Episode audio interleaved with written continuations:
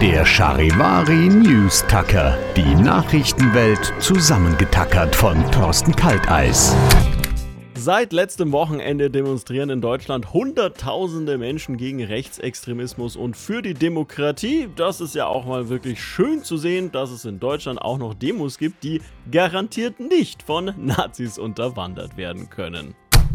Eigentlich hat der Klaus Wieselski ja letztes Jahr noch gesagt, dass die GDL im neuen Jahr, also in diesem Jahr, maximal fünf Tage am Stück streiken will. Jetzt sind es von dieser bis nächste Woche, aber ja, äh, sechs Tage, wo bei der GDL die Lokführer streiken und das ist ein neuer Rekord. Aber naja, ist halt auch typisch Bahn oder da dauert es halt immer länger als angekündigt.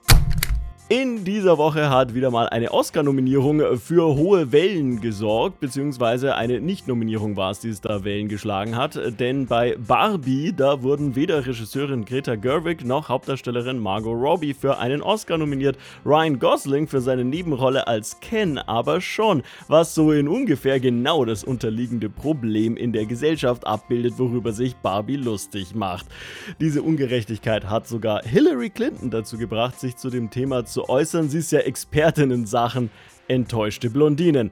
Hab mich ja auch gewundert, warum der Mattel-Konzert die Oscar Academy nicht mit Schmiergeld vollstopft, damit die eine Oscar-Gewinnerin Barbie auf den Markt bringen können. Das wäre der Marketing-Gag des Jahres geworden.